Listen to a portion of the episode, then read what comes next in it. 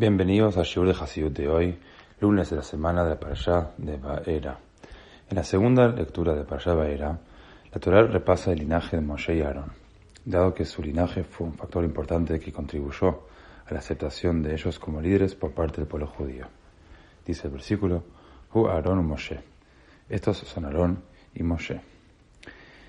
En el Gute Torah, el Alter Rebbe explica que Moshe fue transmisor de la Torah que recibió de Dios el aspecto Moshe de nuestras vidas es, por lo tanto, el estudio de la Torah de Dios y el cumplimiento de sus mandamientos.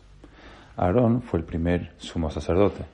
El aspecto Aarón de nuestras vidas es, por lo tanto, la plegaria, porque la plegaria llega hasta Dios tal como lo hacían los sacrificios que eran ofrendados por medio de los sacerdotes. La Torah a veces menciona a Moshe antes que Aarón y a veces a Aarón antes que Moshe. Esto nos enseña que a veces necesitamos primero estudiar Torah o cumplir algún mandamiento para poder relacionarnos apropiadamente con Dios en la plegaria.